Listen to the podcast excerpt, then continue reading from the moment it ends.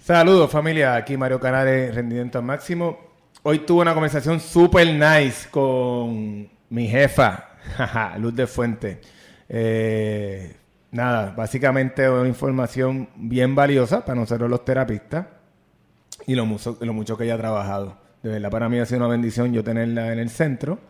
Eh, y de verdad que ha trabajado en casi todos lados, de verdad. Lourdes le ha metido mano, le ha metido mano. Básicamente esto es gracias a Letis Training and Rehab Center. Ellos están ubicados en Bayamón. El número de teléfono es el 939-264-1889. Ellos tienen terapia física, terapia acuática, ortopeda, fisiatra, nutricionista, masajista. Eh, aceptan la mayoría de los planes médicos. Eh, y también, es bien importante, que estamos, este, están teniendo todo lo que es eh, la prevención sobre el COVID. Eh, para información, te puedes comunicar al 939-264-1889 y espero que disfrutes este podcast con. Se me... Al podcast de Mario Canales, Rendimiento al Máximo. Hoy tengo la oportunidad de poder entrevistar a mi jefa. la casi jefa. La casi jefa. Luz de Fuente, ¿verdad? Correcto. ¿Sí? Lourdes Fuentes Rivera. Lourdes Fuentes Rivera. Contra Lourdes. Tú tienes sendo apellido. ¿Verdad que sí? Nice. Eso está eso está súper. Lourdes, ¿dó- ¿dónde tú, ¿dónde tú te criaste? Pues mira, yo soy oriunda de Río Piedra. Yo nací hace par de añitos atrás. Ok, qué bien, sin decir año. Este, no importa, bien. yo no, te- yo no tengo complejo ni para nada. Cumplo 59 años ahora este mes. Tú tienes 59. Sí. Wow, Lourdes, tú no parece que tienes 59, mi Cumplo amor. dentro de tres semanas, ya lo sabes. Mi cumpleaños es junio Ah, no, 23. es pariba grande. Hace 37 años soy fisioterapista. ok. Este, estudié en la Universidad de Puerto Rico, eh, la UPI, de ahí pasé a Ciencias Médicas, me gradué con el bachillerato. Hasta el sol de hoy, llevo 37 años en la profesión, estuve 12 años en, dando clases en la universidad.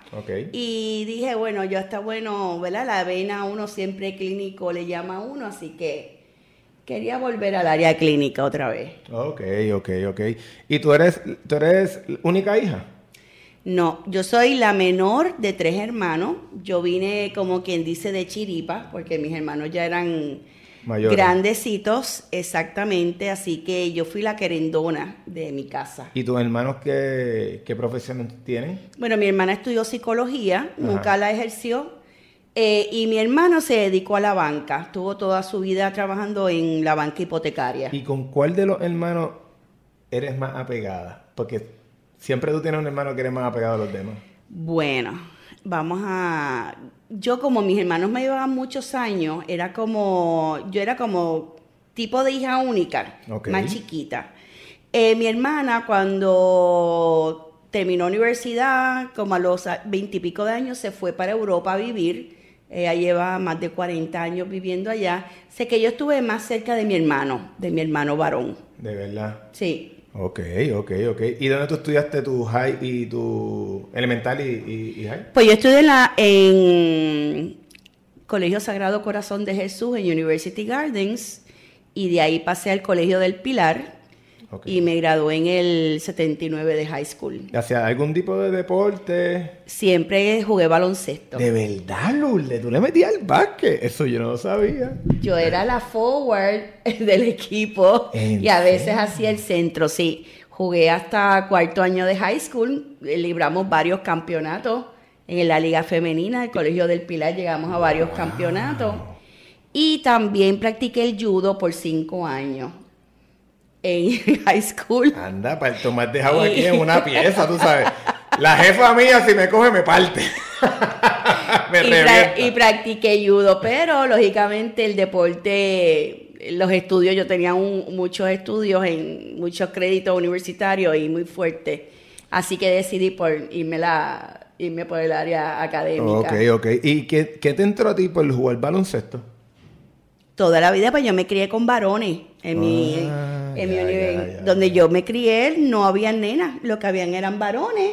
Pues yo jugaba lo que jugaban los Varones, ok. ¿Y Pero te gustaba? ¿Te me gustaba? encanta el Ah, baloncesto. de verdad. Me encanta el baloncesto. Hasta el sol de hoy sigue, lo sigue. Y espero que mi nieto lo, lo estoy llevando por el por baloncesto esa área. también. sí. Nice, nice, contra. ¿Y el judo, lo, lo, lo ejerciste para la, la parte de universidad o solamente fue más recreativo para ti? Sí, porque a mí el área de la competencia no me llamaba mucho la atención. Entonces lo que pasa es que mi cuñada y mi hermano trabajaban en un gimnasio de, de judo en San Francisco. Ok. Y pues nos envolvimos con el judo, yo empecé a practicarlo, yo tenía como 16 años y lo practiqué hasta la universidad y ahí pues lo, lo tuve que dejar.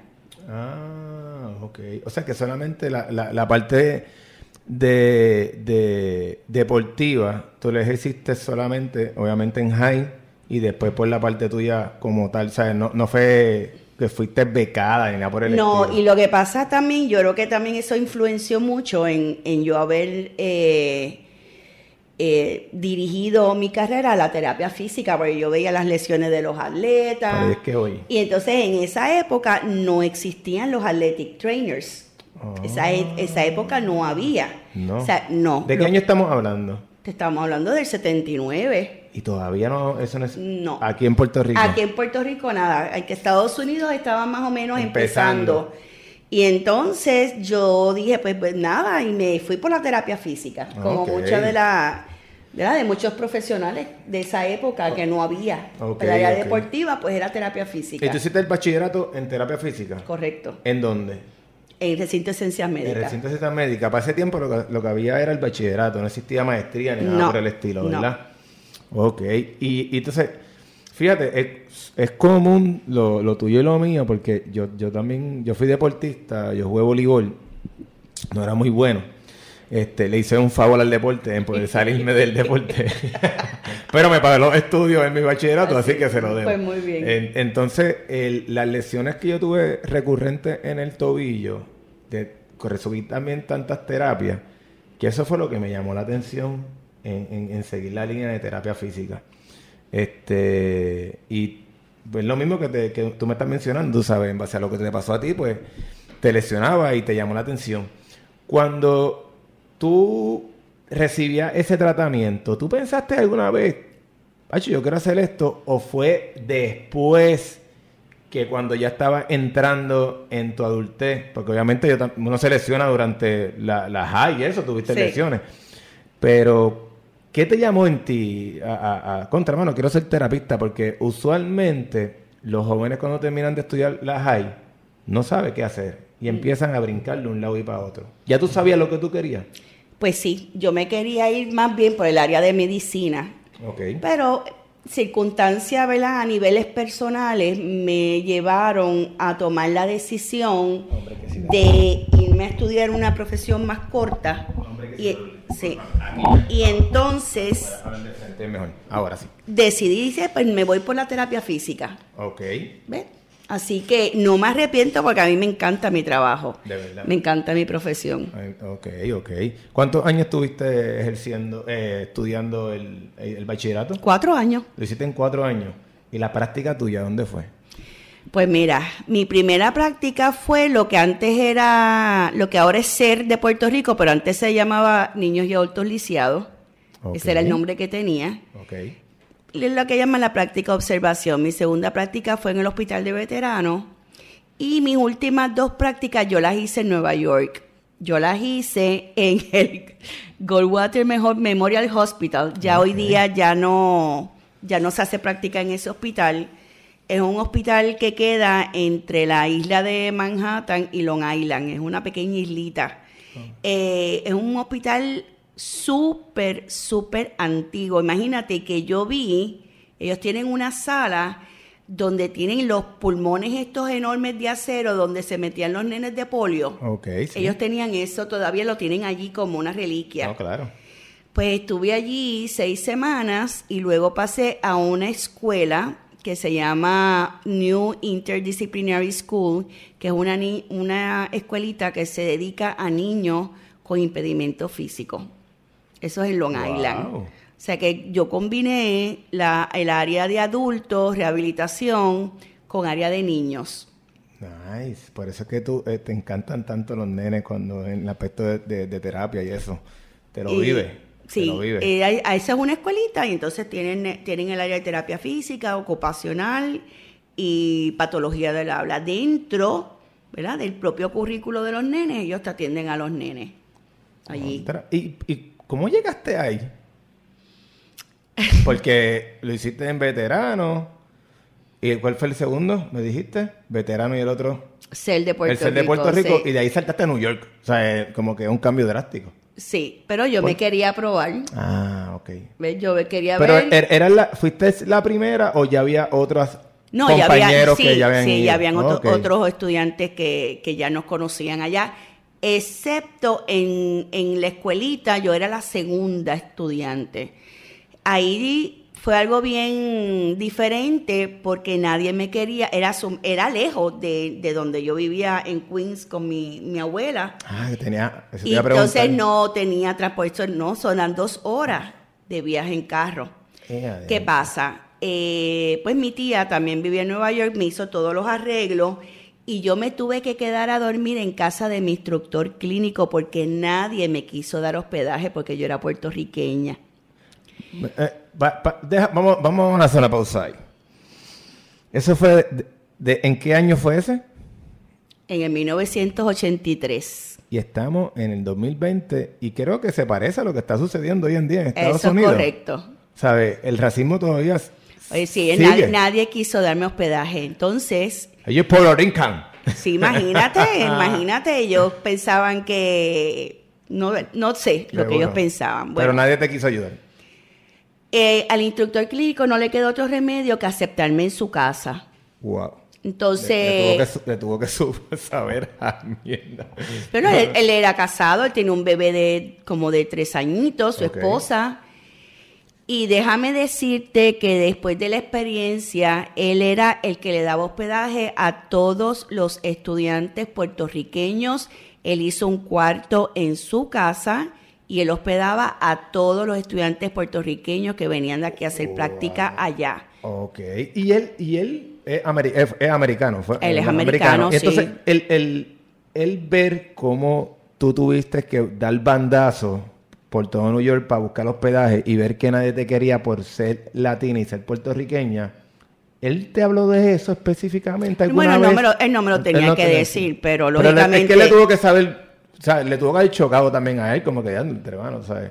Pero mi, económicamente, pues mi papá, pues lógicamente, pues pagó todos mi hospedaje, pagó todo, o sea, nunca hubo problema. Imagínate el Día de las Madres, que bueno, lógicamente cae domingo, yo todavía estaba en práctica allí, él me deja el carro de su esposa en el- la estación de tren para cuando yo regresara. Yo me tuviera mi carro, el mío me dejaron el carro y yo guié hasta la casa de ellos.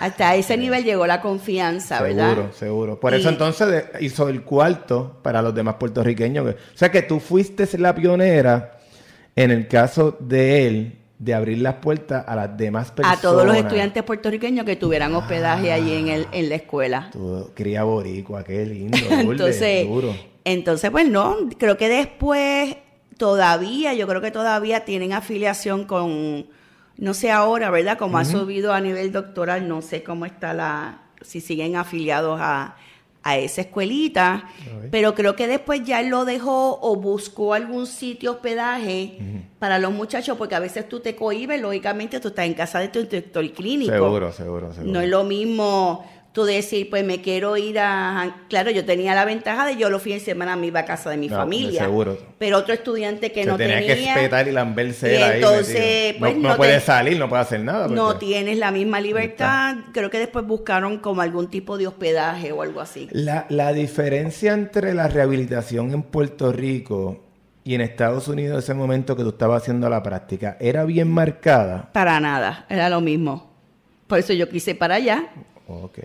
¿Ve? Yo quise ir para allá y dije, yo quiero ver si, si eso mismo, para, si lo que yo aprendí aquí era lo mismo. Lo mismo. Y definitivamente ninguno. O sea, yo, yo la hice muy bien mis prácticas, sin ningún problema. Y cuando viniste de, de, de Nueva York a Puerto Rico, terminaste, ¿cuál fue tu primer trabajo? Pues mira, Eh, yo fui para el hospital presbiteriano. Ese fue mi primer trabajo. Yo había aplicado para el municipal De San Juan. de San Juan que estaban buscando en ese momento, pero pues lógicamente la burocracia gubernamental. Nah, eso- aquí. No, eso- eso no existe. no. Aquí no existe palismo ni nada de eso. eso tardó como tres o cuatro meses, y entonces pues imagínate, uno loco por irse a trabajar y entonces me fui para el hospital presbiteriano. Ahí aprendí mucho, era un departamento pequeño, pero ¿qué pasa? Que no hago más yo que entrar a trabajar y la supervisora renuncia. Entonces uno acabadito de graduar y te tiran a ti entonces A el tostón, de, el tostón de quedarme con el departamento este con estudiantes a cargo y todo, o sea, yo mí me tiraron ahí sí, de- empezando, estoy empezando, eh, porque es algo que, que- que sucede mucho, el, el- y me pasó también a mí. Cuando uno termina de estudiar y uno va para el field, ahí es que uno se da cuenta que no es todo lo que te dicen en el salón de clase. Entonces, Ah, no. tú vas cogiendo el piso, vas aprendiendo y de momento, pluf, se va mi jefa. Ok, ahora te toca a ti. Ok, ¿y cómo voy a hacerlo? Porque yo estoy empezando también. ¿Cómo fue ese reto? Pues nada, hay que meterle caña, Sí, no pero, pero es que no todo el mundo le mete caño. Mucha, ¿Tuviste miedo? No tuve miedo, ¿tú sabes por qué? Porque yo tenía una asistente muy buena y ella llevaba muchos años y sabía cómo se meneaba todo. ¿ves? Y ella me dio luz en unos aspectos, ¿verdad? Lógicamente, como tú lo acabas de decir, cuando tú te acabas de graduar hay mucha experiencia que tú no tienes. Como por ejemplo, no hago más que yo entrar allí y me llegó una quemada con el 20% del cuerpo quemado para que yo la tratara. Y yo nunca había visto un paciente, Un paciente quemado. quemado. Y yo dije, ok, Que yo hago. que yo hago, pero nada. El, los primeros dos o tres días fue difícil, pero después no tuve ningún problema. Todo es cuestión, ¿verdad? De uno, porque tú tienes las herramientas, es cuestión de saberlas usar. Seguro, seguro, seguro, seguro. Y entonces nada, ya después le cogí el piso y no tuve ningún problema. Y te fue duro, porque un paciente quemado, yo traté una vez una úlcera en auxilio mutuo haciendo la práctica y un poco, yo estuve así de choquear en el, en el zafacón, porque a Pues mí... a mí me encanta. Yo hice, ¿qué, es esto, mano? Y bregué, pero con el pucho en la boca. No, ¿no? Y ahí yo dice, no, yo no puedo bregar ni con úlcera y, y, y quemado es como que no lo he trabajado. Pero tampoco no me, no me interesa trabajar, te soy honesto, tú sabes. Si No. hay que hacerlo, lo hago, porque No, me hago pues, ilusión, a, pero no pues es a como mí, que me- a mí me al revés, encanta, a mí me encanta. O sea, Y- que le metiste en mano, limpiándolo todos los días. Y la dejé nítida, lo único, lógicamente, la, la, ella tiene una quemadura en el abdomen de tercer grado y ya yo ahí no podía entrar, pero todo lo demás se curó, se sanó Ok. todo completo. Y lo otro, pues, me hicieron que lo- los injertos de piel para, para cuidar. Pero a mí me encanta bregar con quemado y las úlceras también. ¿Y el injerto de piel, de dónde se lo sacaban? ¿De lo, ¿Del muslo? Se lo sacaron, no, en el caso de ella yo creo que fue de la espalda, porque los muslos se quemaron. También. Sí, Ah, fue, fue, fue feo. Sí. Fue feo. Ella fue se le explotó una botella de alcohol entre las piernas. ¿Qué? Entonces le quemó toda la parte Toda de los la- muslos Ay, qué dolor. y el área del abdominal, tercera, segundo y tercer grado. Anda Fueron las quemaduras. candado. Entonces, caíste como jefa. Eres jefa ahora. Lourdes, la jefa nueva que acaba de llegar recién graduada. ¿Cuánto tiempo estuviste ahí como jefa? Pues un año.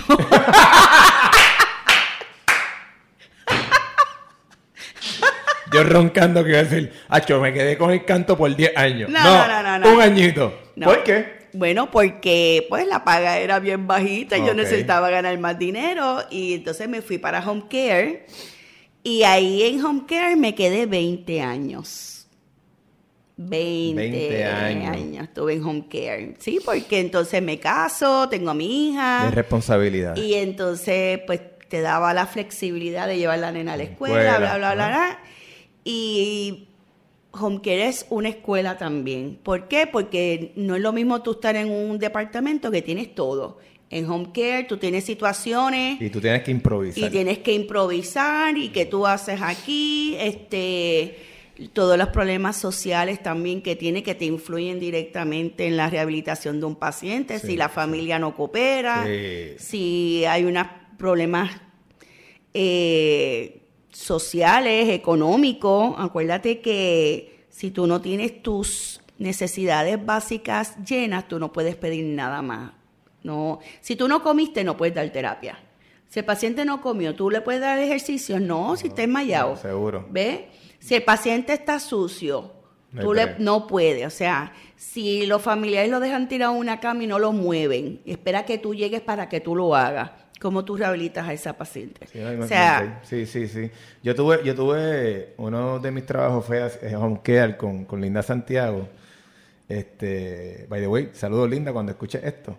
Eh, y mano, a mí me chocó como, no es que me chocó, fue que, que me impactó ver a pacientes donde el familiar, mano, no le importa. No le importa. Tú llegas y, tú, y, y ellos ah, se sienten como que eres la primera persona que viene aquí y tú ves que, que los demás, ah, ella está allá en la cama, vete para allá, dale la terapia. Y yo me quedo como, ok, y fue fuerte. Pero también vi la otra, la otra parte donde está el familiar que le encanta. se desvive por el paciente. Y eso yo me lo disfruté. Ahora, también me dieron, ¿quieres un poquito de agua? Y cuando le metía, sabía sofrito. Yo- de ahí para abajo yo dije, no quiero más agua, gracias. Pero, pero, pero es retante porque tú tienes que improvisar mucho. Tú tienes tu equipo, pero cuando tú vas a la realidad tienes que improvisar mucho.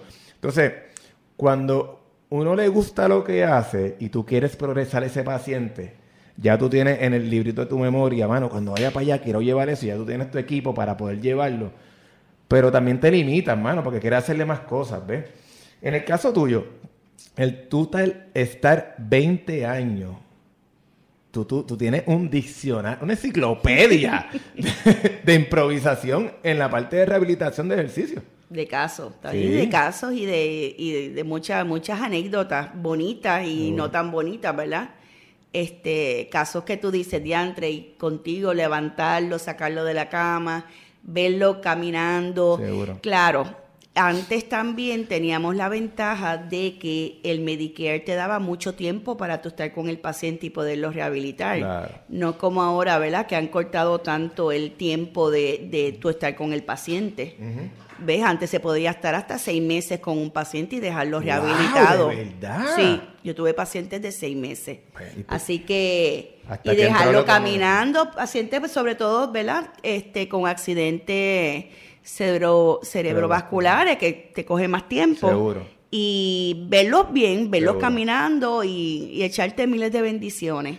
¿Cómo entró la parte de terapia acuática en tu mundo de, de terapista? Bueno, eh, luego de que yo decidiera entrar a, a dar clases, ¿verdad? Eh, Ah, también diste clase. En EDP University, ¿verdad? Que dirigí el programa. eh, pues se me acerca la profesora Flavia Bayrón, que es la catedrática, que fue catedrática de, la- de recinto de ciencias médicas, y me trae la propuesta de que quería hacer un grupo eh, para terapia acuática. Ok. Y yo al principio, ¿verdad? Dije, terapia acuática, ¿qué es esto? Yo digo, pues ok. Y yo me uní a ese grupo Ok. con varias de los profesores de la universidad y con estudiantado. Este, y de verdad que me encantó. ¿Eso fue en veterano? No, eso empezamos en, con el doctor Luis Vargas en la piscina de Barceloneta. Ok. Que aquello era un témpano de hielo, aquella piscina. Había que tener valor para Pa' meterse en esa agua. Pero de verdad que aprendimos tanto y nos gustó tanto, ¿verdad? Que seguimos con todos los años, ¿verdad? Y cogiendo los cursos lo suficiente hasta pues que tomamos el examen, ¿verdad? Y nos certificamos como terapista acuático. nice, sí. nice. Y la, tú que, que- que has trabajado en los dos campos, eh, yo sé que te gusta los dos, pero ¿cuál es el que más provecho tú ves que le saca al paciente en la rehabilitación? Mira, ¿En lo, el lo agua que o en la tierra? lo que pasa es que el agua es un medio tan fantástico para rehabilitar, ¿verdad? Eh, pero no todo el mundo tiene la facilidad de hacerlo. Claro. ¿Ves? Y yo creo que eso depende del paciente y depende de la condición y depende de las metas que nosotros querramos y de las metas del paciente. ¿Ves? Yo creo que ambos son buenísimos y ambos también yo creo que se complementan divinamente bien en la rehabilitación. Porque tú puedes hacer unas cosas en el agua que en el aire no las puedes hacer y viceversa. ¿Ves? Así que yo creo que es un complemento. Seguro. No podemos poner uno sobre otro porque todos tienen sus ventajas y todos tienen sus Sus desventajas. desventajas, Seguro, porque no todo el mundo, no- tú no vas a vivir en el agua, por ende No. pues tienes que llevarlo a la tierra para que haga los ejercicios. Así que, así que yo creo que es- son unos complementos ideales cada uno. Pues mira, yo, yo en, mi, en mi, mi- mi- mi forma de pensar es que por lo menos los casos quirúrgicos, ortopédicos, bueno, yo, yo empezaría full en el agua, porque yo he visto que la rehabilitación es mucho más rápida en aumentar el movimiento y cuando entra en la parte de fortalecimiento en la tierra, ya la persona tiene confianza y ya la persona tiene movilidad y cuando va para la tierra lo ejecuta mucho más rápido. Cuando antes yo ejecutaba la terapia en tierra, Nacho, le costaba. Sí, Sí. claro, lo logra, pero le cuesta mucho dolor, le, cuesta, mu- le cuesta mucho sufrimiento porque doler la pierna afuera es doloroso. ¿Que lo logra? Claro que lo logra, pero el tiempo es mayor. Y es buen, buen punto el que estás trayendo, ¿sabes? La, la combinación de ambas es, es bien importante, pero también es bien importante que la persona, el terapista, sea abierto para que pueda dar esa oportunidad de rehabilitar, de rehabilitar al el paciente y que no se case con una. No, tiene que ser en tierra nada No, más. no, no. ¿entiendes? Yo creo que yo creo que tiene que ser la combinación Combinación, seguro, porque seguro. La aquí lo bien importante del agua es son la fuerza, la fuerza bollante del agua y la fuerza de- eso es lo que ayuda al paciente y no tiene miedo. Seguro, ¿no? No tiene miedo y tiene Yo confianza. Y, y- y- y- y el, el miedo primordial es caerse. Y en el agua te dice, mira, lo, primero que te va a pasar es mojarte el pelo. Para el piso tú no vas. Y ya la persona se ríe y dice, espérate, es verdad. Sí. Entiende, tú sabes. Este, la, la, lo otro es que, que quisiera saber, la relación tuya de terapista con asistente en el inicio de, estamos echando un poquito para atrás, ¿verdad? En el inicio de cuando tú empezaste, ¿era tengo que supervisarlo a los asistentes o era una visión de complemento? Pues te voy a explicar. Eh, como yo te dije, yo empecé en el hospital presbiteriano y quien me dio a mí la mano fue el asistente, porque lógicamente llevaba muchos años allí. Este, y, no aquí, y allí no existía esa diferencia de que yo soy la terapista y tú eres el asistente. O sea, todo el mundo sabía lo que podíamos hacer, Seguro. todo el mundo hacer el trabajo. Uno de mis eh, posiciones dentro de Home Care, yo fui supervisora de asistentes. Ese fue mi trabajo por par de años. Ok. O sea que yo lo supervisaba directamente e indirectamente, ¿verdad? Y nunca, nunca tuve un problema. O sea, yo creo que aquí es una cuestión de saber que yo puedo hacer, que yo no puedo hacer. Y sencillamente me decían, mira Lourdes, que necesito que me veas este paciente porque tengo esta situación para que lo vea. Y chévere, claro, dentro de la ley y sobre todo de home care, que te especifica que cada seis visitas el terapista tenía que ir. Seguro. Pues yo me montaba con mi asistente Y vamos para allá. y vámonos. Y, Seguro. y teníamos una ruta, veíamos si el, el asistente yo veía cómo daba su terapia, y mira, estás muy bien, enfatiza en cualquier Claro, otra área, claro, claro. o vamos a hacer unos cambios de equipo, o vamos a sugerirle un equipo, ¿ves? Pero era una cuestión bien profesional, nunca, eh, el- y sobre todo, después pasé a ser directora de un programa de asistente de terapia física. ¿Ves? Que yo sé lo que hay un currículo. Seguro, seguro. Yo sé lo que se les enseña. Seguro, seguro. ¿Ves? Así que yo en ese sentido yo no tengo ningún problema con, con los asistentes y no me gusta que me vean como que me está supervisando y viendo, porque yo sé lo que ellos saben hacer. Seguro, seguro. Yo, yo entiendo que, que so- somos un complemento. Yo lo veo como un complemento también, como en la parte que estuvimos hablando de la terapia acuática y física. Pero somos un equipo de trabajo, Mm. ¿entiendes? Eh, y lamentablemente hoy en día eh, el- el- es bueno que, lo- que, lo- que los compañeros tengan doctorado, pero es malo que se vayan por encima pensando que yo tengo que estar aquí para supervisar solamente al, al asistente como si el asistente no supiera lo que está haciendo. Bueno, lo Y- que pasa es que yo creo que eso se debe a falta de, de conocimiento de qué se le enseña a un asistente a nivel de universidad. Si ellos supieran, ¿verdad? El currículo, lo que ellos aprenden, lo que ellos saben, pues lógicamente no, no tienen, ¿verdad? Este concepto de que tengo que supervisar todo lo que ellos hacen, porque Seguro. ellos saben hacerlo. Seguro, seguro. Es, mira, es, es ser la herramienta para que ellos sean mejores en la rehabilitación que ejecutan, porque para eso que ustedes están. Mm. Yo, yo por lo menos lo tengo bien claro, y yo creo que tú lo sabes. Mm. Este, y, y yo lo veo de esa manera, tú sabes. Es mejor dos cabezas que una. Y si tú me guías, Definitivo. pues vamos, vamos a trabajarlo mejor, porque al fin y al cabo, ¿qué estaban buscando? El beneficio del paciente. Mm. El beneficio del paciente para que ese paciente juntos pueda tener una mejor rehabilitación, una mejor vida, ¿ves? Y entiendo que, que de esa manera este, tenemos que seguir trabajando en, en conjunto para seguir echando para adelante la rehabilitación física en Puerto Rico. Este, la parte de tú, luego que tú este, tuviste 20 años para arriba y para abajo en el carro y volver otra vez a, a trabajar el que estás trabajando actualmente en Pavía, ¿verdad? Porque, ¿sabes? Tú, ¿se, te, se te hizo difícil soltar el carro esos 20 años? O, di- o llegaste al punto y dijiste, mano, ya, ya no puedo más con esto. Porque yo Lo sé que es que yo sé que es cansón, tú sabes. Lo que pasa es que Trabajar en la calle no es fácil. No, yo estuve como directamente trabajando desde el 88 hasta el 2006, corrido home care. Entonces, parte de ese, tra- de ese tiempo, yo trabajé en el Hospital San Pablo los fines de semana, porque ahí fue cuando yo empecé a estudiar mi maestría. Yo hice mi maestría en consejería educativa y me fui a trabajar los fines de semana a San Pablo.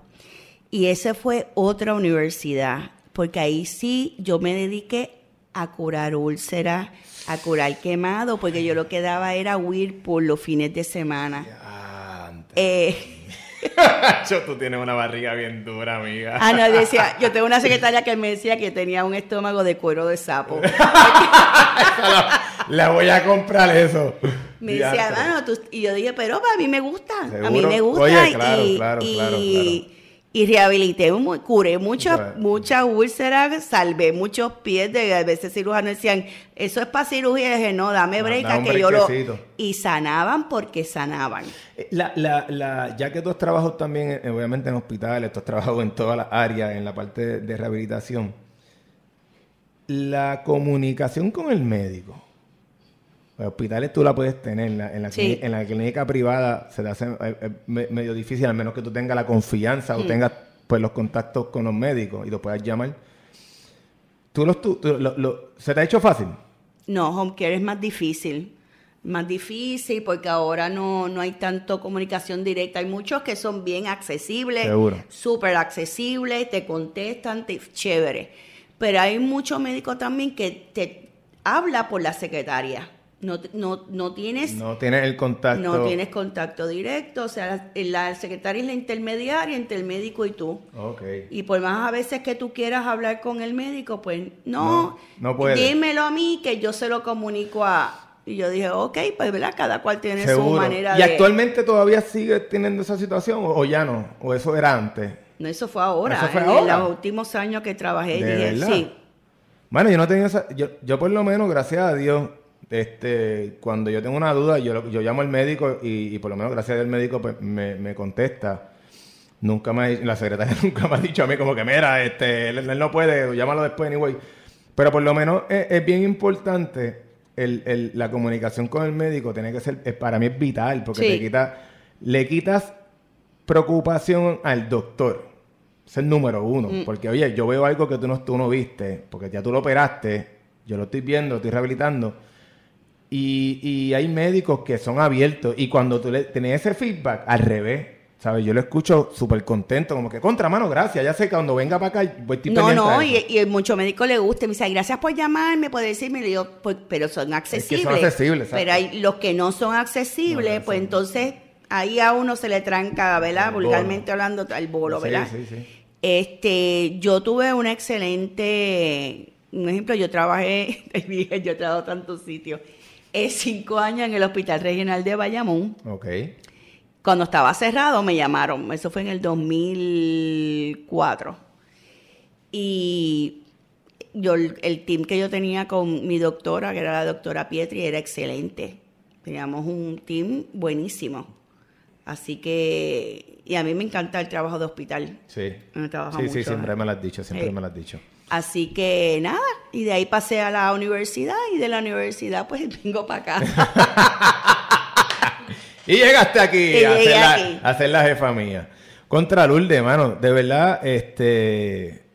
Qué nice, qué nice poder tener esta conversación contigo y, poder este poder llevar este mensaje a, las personas cuando escuchen esto, de que la unión está la fuerza, ¿sabes? La unión está la fuerza, el poder no vernos superiores a otro no hace ser que yo sea mejor, sino es la igualdad hace que, que, que podamos vernos juntos bien.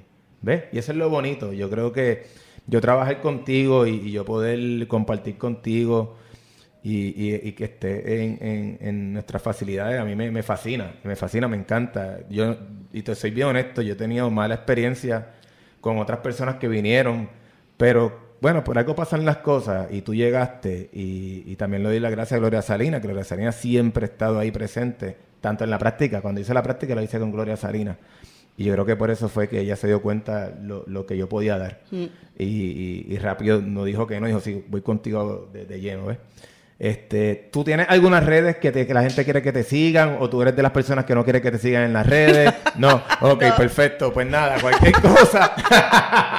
Tranquila, eso pasa. No, yo en eso soy bien, bien, bien low key, sí. Anyway, este, Lulia trabaja en Athletic Training and Rehab Center, aquí en Bayamón. Aquí ella es la jefa de esto.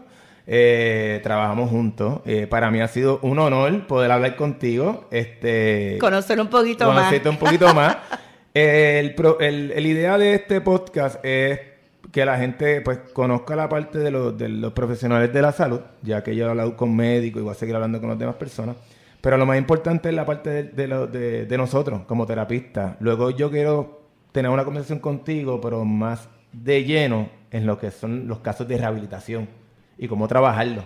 Y de esa manera, pues tener una, una materia donde los estudiantes y los mismos terapistas puedan tenerlo y puedan escucharlo y puedan abundar, porque esta dinámica no existe. Eh, y si existe, son entre grupitos, ¿ves? Y yo quiero exponer esto abierto, ¿ves? Para poder seguir ayudándonos. La, el, el, COVID vino para poder darte cuenta de que solo tú no puedes. No, y nosotros tenemos que, que, que, hablar, ¿verdad? Para saber, porque yo creo que una de las profesiones, a mí, ¿verdad? Mi papá era médico, mi mamá era enfermera. Ah, ¿de ¿Tu, papá qué eh, especialidad? Mi papá era psiquiatra. Ah, de verdad. Sí. Nice. Yo tengo mucha salud mental. yo aprendí mucho de mi papá, de verdad que sí. Este, y yo creo que el, área emocional, ¿verdad? Hay que trabajarla más con el paciente. Sí, sí, sí. Nosotros somos terapistas, somos psicólogos, somos amigos, somos papás, somos de todo. Y yo, yo creo que una de, de las áreas, ¿verdad? Que por lo menos a mí me ha funcionado mucho es eso yo, me, yo soy muy empática y yo me desvivo y soy cariñosa y eso a los pacientes les encanta. yo creo que al tú meterte vulgarmente, como decimos, el, el paciente en el bolsillo, ya tú tienes ya la mitad de la rehabilitación. Seguro, porque confía en ti, confía en ti. Lourdes, ha sido un honor, no un placer, un honor tener esta conversación contigo. Más adelante vamos a retomar eh, lo, que te, lo que te hablé, de poder hablarle un poquito más de, de, lleno en la parte de rehabilitación. Eh, yo voy a estar realizando unas píldoras informativas de la parte de, rehabilitación y ahí podemos integrarnos. Ok. Va a ser bueno. Bueno, familia, este, nos pueden seguir por las redes en Rendimiento al Máximo en Facebook, en Instagram es Rendimiento underscore al underscore al máximo y por YouTube Rendimiento al máximo con Mario Canales. Lourdes, muchas gracias. Te quiero un montón, lo sabes. Amén. Y si no lo sabe, ya lo sabe. Cuídense familia. Bye.